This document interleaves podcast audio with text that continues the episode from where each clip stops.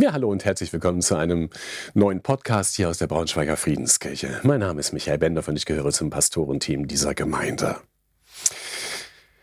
Wir haben in dieser Zeit so etwas, ich will mal sagen, wie ein Braut- oder Traustau. Damit würde ich sagen, viele wollen eigentlich in diesen Tagen heiraten oder in diesen Monaten heiraten und wissen nicht so richtig, wann man heiraten kann. Wer will schon unter diesen ganzen Corona-Beschränkungen und Bedingungen heiraten? Wer will schon mit Maske in die Kamera strahlen? Wer will seine Gäste auf Abstand halten? Wer will fortlaufend überlegen, wen er als nächstes ausladen muss und dergleichen mehr? Also es macht einfach keinen Spaß, in diesen Monaten zu heiraten. Und so stauen sich die ganzen Hochzeiten irgendwie auf oder an. Und ich kann das nachvollziehen. Und insofern ist das auch immer ein bisschen schade, weil ich persönlich es wirklich liebe, als Pastor zu trauen.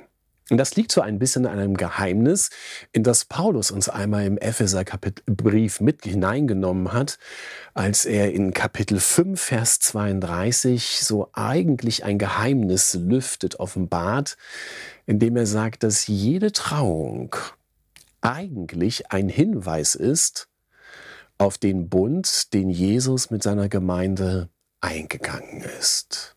Jede Trauung. Ich weiß nicht, ob du verheiratet bist, ob du in einem Ehebund stehst, aber wenn das der Fall ist, dann soll auch dein Ehebund ein Hinweis sein auf diesen größeren Bund, den, den größten aller Bündnisse, den es auf dieser Erde gibt. Jesus steht in einem Bund mit seiner Braut. Er ist der Bräutigam, die Gemeinde ist seine Braut. Nun, das ist schon auch ein Geheimnis, weil es auch neu das Verhältnis beleuchtet zwischen Jesus und denen, die ihm nachfolgen wollen. Das ist wirklich im tiefsten ein Liebesbund. Ein Bund, der von Liebe geprägt ist, wo so viel Liebe ausgeht vom Bräutigam und wo er die Liebe in uns zu ihm selbst wecken möchte. Und es ist ganz bewegend, wenn man sich den letzten Abend vor der Kreuzigung Jesu anschaut, dann erlebt man bei den Abschiedsworten Jesu, dass er immer wieder eigentlich andeutet, dass sie an diesem Abend so etwas feiern wie eine Verlobung. Und ich wette darauf, dass jeder seiner Jünger, die damals anwesend waren, fortlaufend diese Andeutung wahrgenommen hat, weil sie alle aus derselben jüdischen Kultur kamen und genau wussten, wovon Jesus dort spricht. Wenn im Judentum zwei Menschen damals geheiratet haben, ist eigentlich bis heute noch weitgehend in den traditionellen ähm, Hochzeiten der Fall, dann kommt es zu einem Ehevertrag, sag ich mal, zu einer Ketuba, wie man im Judentum sagt. Diese Ketuba ist so aufgebaut, dass der Bräutigam sich in diesem Ehevertrag verpflichtet, für seine Braut einzustehen sich um sie zu kümmern, für sie zu sorgen, dass es ihr gut geht, dass sie in allem Genüge hat, dass sie wirklich erblühen kann in ihrer Schönheit. Und sozusagen ist diese Ketuba im Judentum das unveräußerliche Recht der Braut. Damit kann sie sich sozusagen schmücken, daran kann sie sich halten. Das ist das, was ihr Bräutigam ihr versprochen hat. Es ist ein Bund. Und genau diesen Bund ist Jesus damals an diesem Abend eingegangen hat ihnen nochmal deutlich gemacht, dass er wirklich bereit ist für, für sie, für seine Jünger, für all diejenigen, die eines Tages ihm folgen würden, in diesen Tod zu gehen und daraus folgend in das neue Leben, dass er sich an sie binden würde und nichts sie mehr trennen könne, könnte. Bis heute. Und darin eingebunden war das auch völlig normal, dass der Bräutigam angedeutet hat, was sein Brautpreis ist, was er bereit ist, für die Braut zu bezahlen und was sein Brautgeschenk ist, was er seiner Braut wirklich schenken möchte.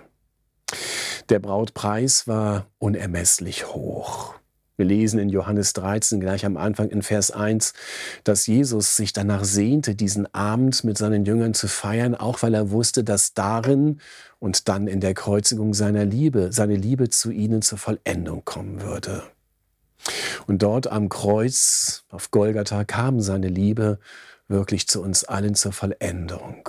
Er hat den höchsten Preis bezahlt, war bereit für dich und für mich zu sterben, um uns in die, in die ewige Gemeinschaft mit, mit sich selbst und den Vater zu nehmen.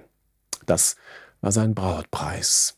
Er selbst würde sein Leben lassen und würde es dann neu geschenkt bekommen durch die Auferstehung. Aber neben dem Brautpreis, den er bereit war zu zahlen, hatte er auch ein Brautgeschenk. Und das ist etwas ganz Besonderes, weil dieses Brautgeschenk bis heute in unserem Leben nachwirkt. Es war damals typisch, dass der Bräutigam bei der Verlobungsfeier sich dann von seiner Braut verabschiedet hat, zum Vater gegangen ist, dort eine Wohnung bereitet hat für sich und seine Braut und dann eines Tages wiederkommen würde, um die Braut dann zu sich zu holen, damit dann sozusagen die Hochzeit gefeiert werden könne. Der Bräutigam verabschiedet sich also von seiner Braut für eine unbestimmte Zeit, aber er hinterlässt ein Geschenk. Und dieses Geschenk soll so ausgewählt sein, dass die Braut die Abwesenheit des Bräutigams ertragen kann.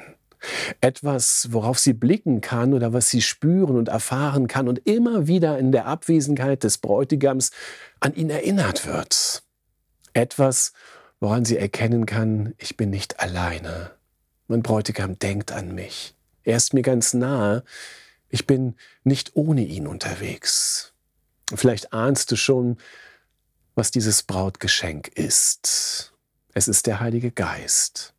Jesus sagte an jenem Abend zu seinen Jüngern in Johannes 14, Vers 23, Wer mich liebt und mein Wort bewahrt, der wird von meinem Vater geliebt werden und wir werden kommen und Wohnung bei ihm machen. Und das sagte er von dem Heiligen Geist. Der Heilige Geist, den er schicken würde und der Wohnung nehmen würde bei seiner Braut, bei dir und bei mir, bei all denen, die Jesus nachfolgen wollen. Genau dort will der Heilige Geist uns unter die Haut kriechen und will uns erfüllen mit seiner Gegenwart. Der Heilige Geist ist niemand anders als der Geist Jesu. Der Geist Jesu wohnt in uns, wohnt in uns, die wir Jesus folgen wollen, wohnt in seiner Kirche. Und damit sind wir also in einer Zeit, wo der Bräutigam nicht da ist. Er bereitet etwas vor in der neuen Welt. Er bereitet eine Wohnung, um uns dann eines Tages zu sich zu holen. Und in dieser Abwesenheit ist er dann doch nicht abwesend, sondern er lebt ja in uns. Das ist die Einwohnung Gottes durch seinen Geist. Und so sind wir eine Braut mit einem abwesenden und doch anwesenden Bräutigam. Und das ist letztlich ein unendlich kostbares Brautgeschenk, das Gott uns seinen Geist schenkt, der uns fortlaufend nicht nur an Jesus erinnert, sondern Jesus gegenwärtig macht. Das ist ein Unterschied. Gott ist gegenwärtig in unserem Leben durch seinen Geist. Und das macht uns schön als Braut. Und ich will in meinem Leben diesem Geist Jesu ganz viel Raum schenken, weil genau das es ist, was uns durch diese Zeit bringt und uns mit Gott verbindet. Dann kann nichts mir Hoffnung rauben.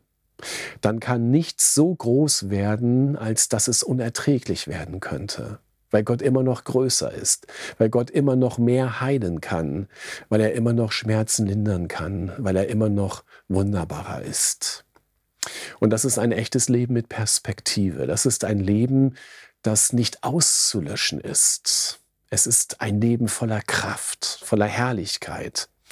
Und es erinnert mich immer wieder neu daran, ja, Jesus hat gesagt, ich werde zum Vater gehen und Wohnung bereiten. Das lesen wir dann in Johannes 14, aber er würde wiederkommen, um uns dann zu sich zu holen, dass wir für immer dort sind, wo er ist. Das sind für mich wunderbare Perspektiven, auch in dieser dunklen Jahreszeit und auch für die Adventszeit, in, in die wir ja nun kommen oder in der wir nun gerade frisch sind in diesem neuen Kirchenjahr. Advent erinnert mich daran, Gott kommt und erinnert mich aber auch daran, er ist schon durch seinen Geist gegenwärtig. Und das sollte uns unendlich hoffnungsvoll machen in diesen trüben Tagen. Und darin sei wirklich auch gestärkt und gesegnet.